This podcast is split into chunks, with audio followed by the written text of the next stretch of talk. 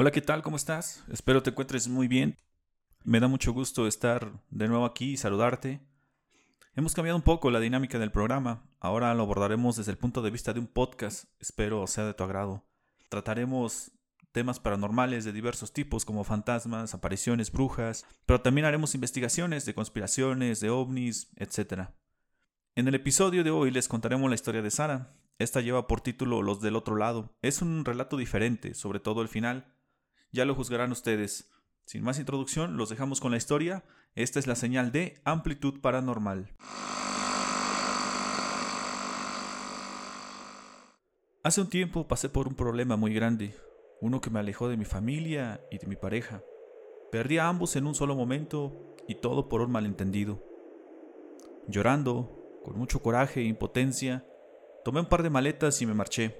Pasé la noche donde pude y como pude. Al otro día por la mañana, al llegar al trabajo, le conté lo ocurrido a Lau, mi mejor amiga. Para la hora de la salida me dijo que le había contado de la situación a sus papás y ellos muy gentiles ofrecieron que me quedara en su casa en lo que encontraba algo. Apenada y con mucho sentimiento llegamos a casa de Lau. Después de un rato comenzamos a buscar en las redes sociales un lugar adecuado a mi presupuesto.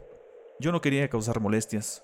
Aparte, sentía que necesitaba mi propio espacio para enfrentar lo que me pasaba. Lau y su familia me pidieron que no me apresurara, que no tomara decisiones al vapor. Uno se equivoca constantemente cuando actúa por impulso.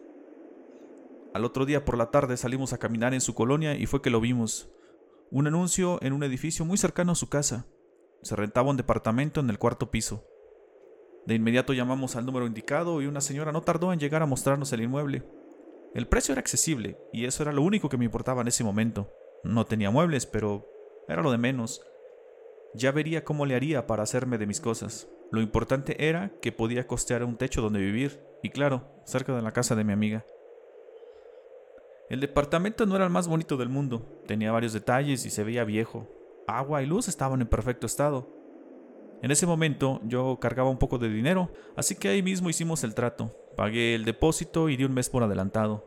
En mi mente hacía mil planes acerca de cómo podía vivir en mi nuevo hogar. Parecía que había un poco de luz entre tanta oscuridad. Al salir del lugar, la puerta del departamento de frente estaba medio abierta y alcanzamos a ver cómo alguien se metió. Al caminar me percaté que una señora nos estaba mirando. No se vayan a espantar, es doña Lupita, la vecina de enfrente. No crean que son fantasmas o algo así, ¿eh? Dijo la señora mientras dejaba escapar una risa que yo interpreté fuera de lugar, al igual que su comentario. Le dije que estaba bien, que ya tendríamos tiempo de conocernos. El sábado por la mañana compré unas cositas que me permitían ocupar el inmueble de mi nuevo hogar.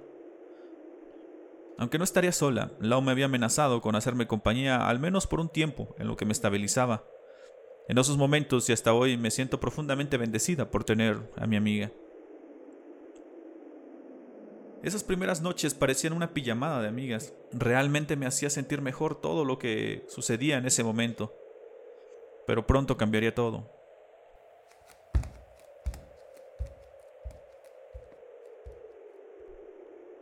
Esos primeros días, después de acostarnos, comenzamos a escuchar unos pasos afuera del departamento.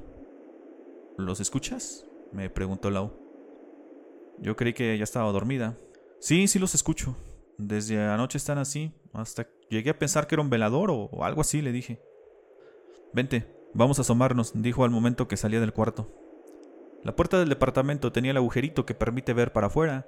Yo miré por ahí y Lau se puso boca abajo en un intento de ver algo por debajo de la puerta. Pero no sabía nada, y los pasos simplemente dejaron de escucharse. Bueno, pues lo que sé que haya sido ya se fue.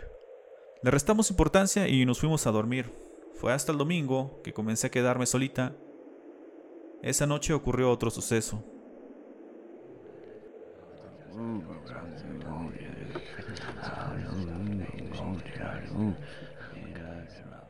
Estaba merendando cuando empecé a escuchar una especie de susurros, como una plática lejana. Hasta pensé que eran los vecinos y fui a asomarme a la puerta, pero no, no había nadie en los pasillos. Los sonidos continuaron, pero no tenía idea de dónde venían. Cuando fui a lavar mi taza, me dio la impresión de que las voces venían del lavabo. Creí que la tubería estaba tapada o algo así.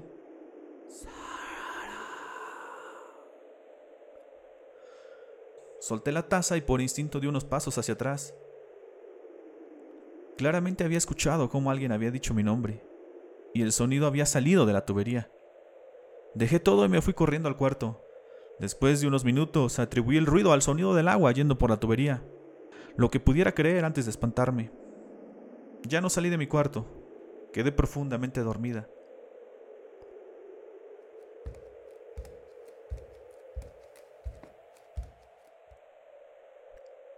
Nuevamente los pasos. Pero esta vez solo me puse los auriculares y le subí a la música. No obstante, parecía que no tendría paz esa noche. Una pesadilla me despertó. Una donde había algo afuera de mi departamento tratando de entrar. Atribuí todo eso al estrés que cargaba en esos días. Por la mañana, cuando salí de casa, noté algo nuevo.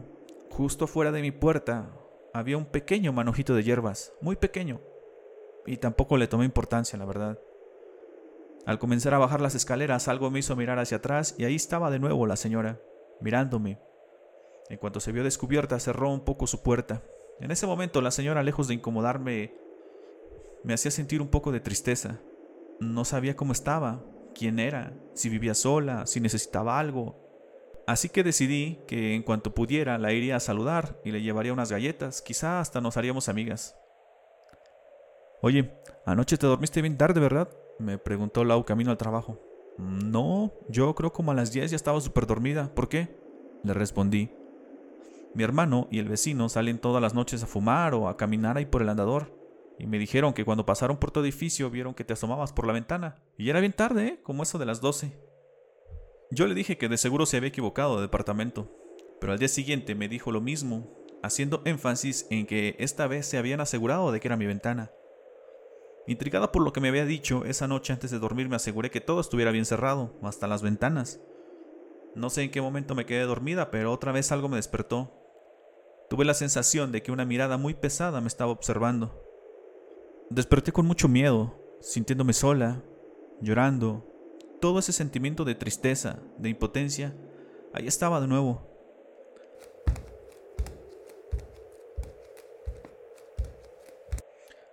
De nuevo los pasos, pero esta vez los podía escuchar adentro del departamento. ¿Sería posible que alguien anduviera ahí? ¿Que mientras dormía alguien entró? Dudé en salir del cuarto para ver. Me esperé un poco a que pasaran los pasos, que parecían alejarse. Abrí lentamente la puerta del cuarto y miré por el pasillo.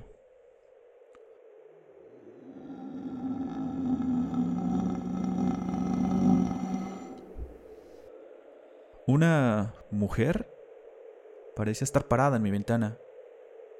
Sin querer, un fuerte grito salió de mí. Con la misma inercia me metí al cuarto. Tranquilízate, eso no es posible. Vives en un cuarto piso sin balcón, me decía a mí misma en un intento por tranquilizarme. Seguro todo esto es producto de la jodida situación por la que estás pasando. Porque no era posible, ¿o sí? Que alguien estuviera a mi ventana. Entre rezos y respiraciones profundas, poco a poco me fui calmando. Pensé en llamarle a mi amiga y decirle lo que había pasado, pero ya eran demasiadas molestias con ella y su familia. No quería ver el reloj. No quería saber que eso que acababa de ocurrir tenía relación con lo que había visto el hermano de Lau. Pero sí, justo pasaban de las 12 a.m. En algún punto de la madrugada me quedé dormida. Desperté con los ojos hinchados. Es curioso, ¿no? Cómo la luz del día nos da ese valor que perdemos en la oscuridad de la noche. Cómo la luz disipa el miedo. Cuando bajaba las escaleras del edificio para ir a mi trabajo caí en la cuenta que no llevaba un documento que me habían pedido.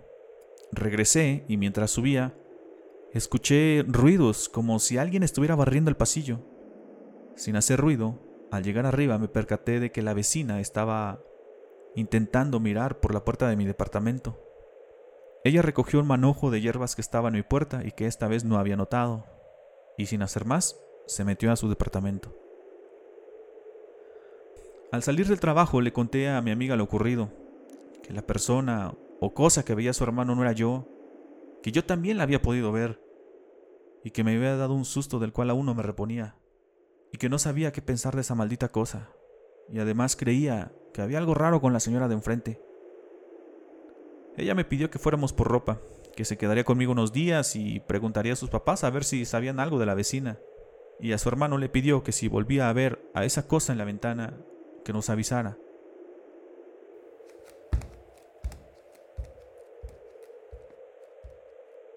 Volvió a suceder. Esta vez Lau fue testigo de todo lo que pasó. Nos despertamos con el ruido de los pasos. Pero también se podían escuchar voces en el departamento. Voces como de varias personas que hablaban bajito. Las mismas que a mí me parecía que venían de las tuberías. Salimos muy despacio del cuarto.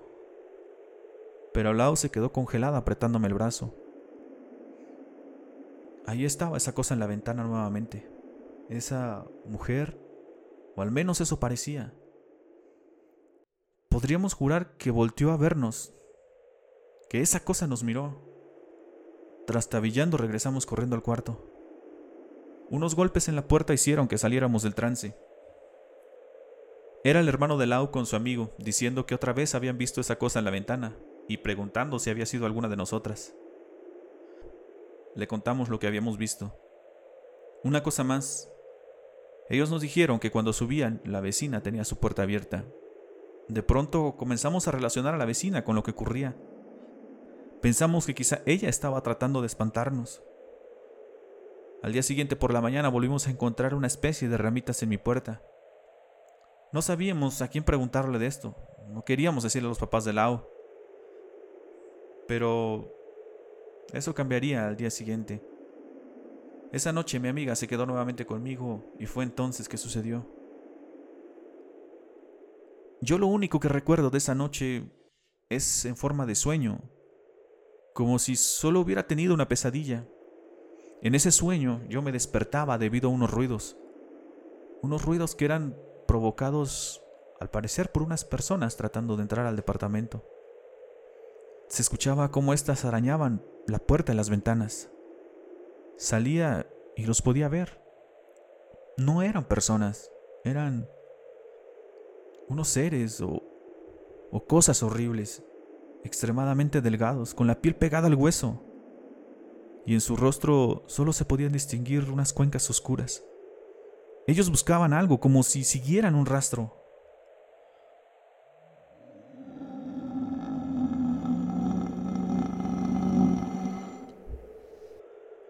Y entonces miraba yo algo más. Uno de esos seres era diferente. Estaba parado afuera de la ventana. Este era como una persona normal, una mujer, y solo miraba. Me moví y esa cosa me siguió con la vista. Incluso podría jurar que hasta sonrió. Ella, en particular, me daba mucho miedo. Yo sabía que no era buena, que me quería hacer daño y presentía que podía. Una voz calmó todo el ambiente. Una voz suave que parecía cantar una especie de alabanza. Estos seres al escucharla o notarla se alejaron haciendo ruidos como de dolor, de sufrimiento. No puedo recordar más. Sé que pasaron más cosas, pero no puedo recordarlas. Sin embargo, mi amiga vivió algo totalmente diferente. Dice que nuevamente se escucharon los pasos, que parecía que había muchas personas adentro del departamento, ella asustada trató de despertarme. Pensó que habían entrado a robar o a intentar hacernos daño, pero por más que lo intentaba no podía hacerme reaccionar. Dijo que solo me quejaba y movía los ojos como cuando tienes una pesadilla. Después, unas voces y quejidos comenzaron a escucharse, que parecía que había personas arrastrándose por las alas, por las paredes, como si arañaran todo. Pero un sonido extraño calmó también todo. Uno que se fue haciendo más fuerte. Era como si alguien barriera la puerta.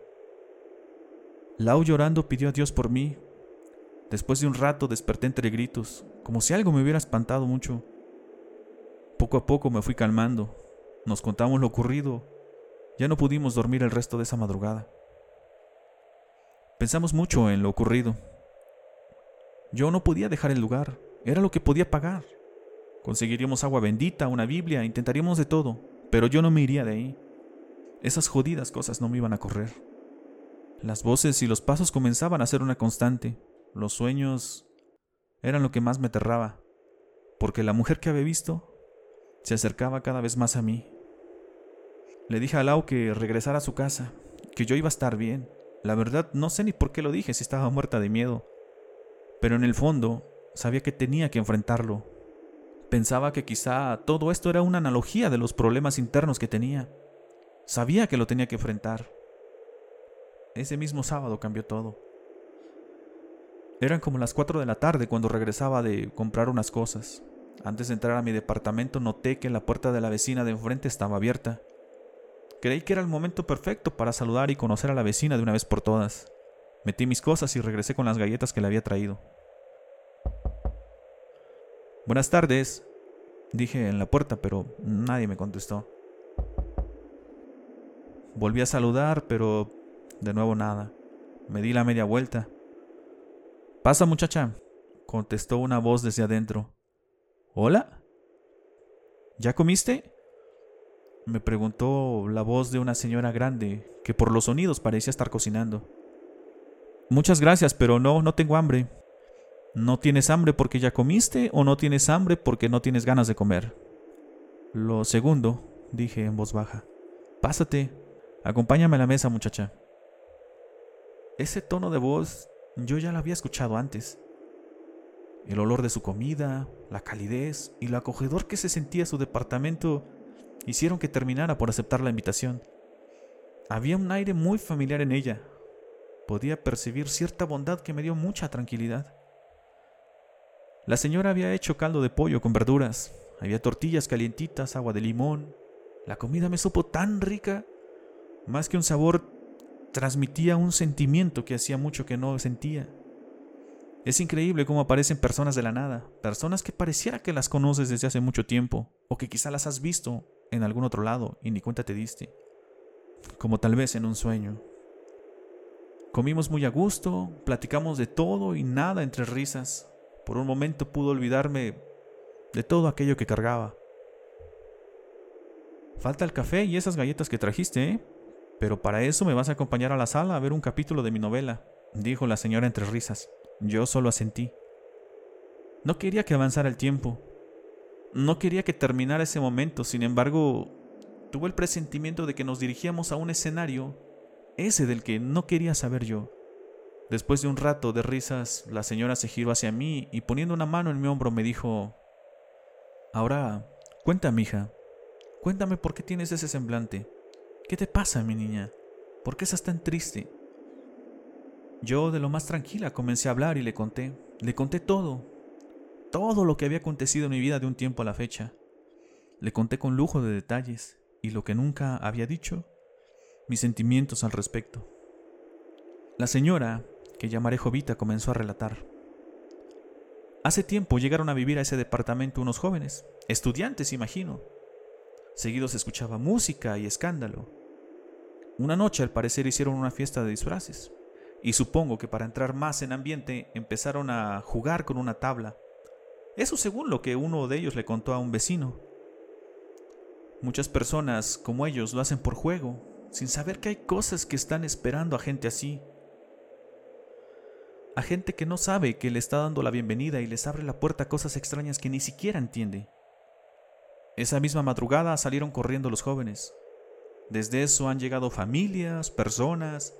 Algunas tardan más que otras, pero al final todas huyen. Antes de que tú llegaras ya llevaba un buen rato sin rentarse ese departamento. Pero desde que llegaste ha habido mucho movimiento. He tratado de ayudarte. Luego voy y tiro cositas en tu puerta, pero las recojo. Mucha gente lo malinterpreta y para evitar problemas opto por no involucrarme. Desde que te vi supe que no la estabas pasando bien. Puedo ver tu semblante, hija. ¿Puede usted ver algo más? Le pregunté. Puedo ver muchas cosas, al igual que tú. Puedo ver que estás mal y que estés así te hace ser propensa a ciertas cosas. También veo que tienes un aura diferente, que puedes ver cosas, mi niña, pero no sé qué tipo de cosas, o si tú ya lo sabes, o si tú ya las has visto. En ese momento vinieron a mi mente los sueños que había empezado a tener. Hay varios tipos de plano en este mundo, dijo. En uno estamos tú, yo todas esas cosas que pueden ver tus ojos, como los muebles, por ejemplo, y todo eso que nos acompaña en el día a día. En otro existen seres, criaturas, entes y demás cosas. Y supongo que hay más planos, quizá algunos más arriba, quizá otros más abajo, no lo sé. Lo malo, lo peligroso, es lo que viene de abajo. Los que habitan ese plano siempre están buscando venir al nuestro. Algunos de ellos pueden atravesar fácilmente, pero otros no, como son la gran mayoría de ellos. Esos en particular se alimentan del sufrimiento, del dolor. Por eso cuando uno la pasa mal es susceptible a sus ataques. Hay otras personas que los llaman, que los invitan a pasar. Algunos buscan favores de esos seres, poder, riqueza, pero ellos nunca van a perder, hija. Ellos no tienen palabra. Te hacen pensar que tienes el control, pero no es así. Unos más por juego, por curiosidad.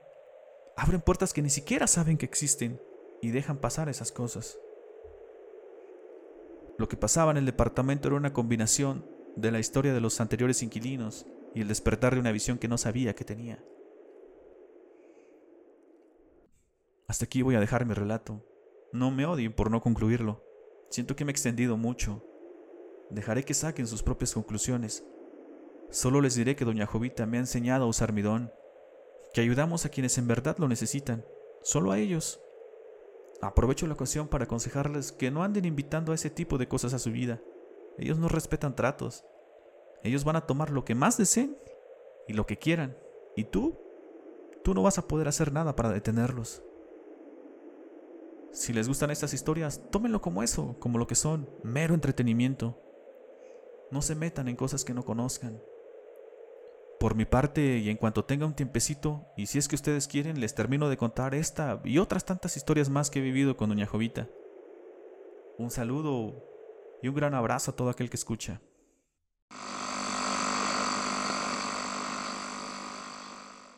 Amigos, amigas, ¿qué les pareció la historia de Sara?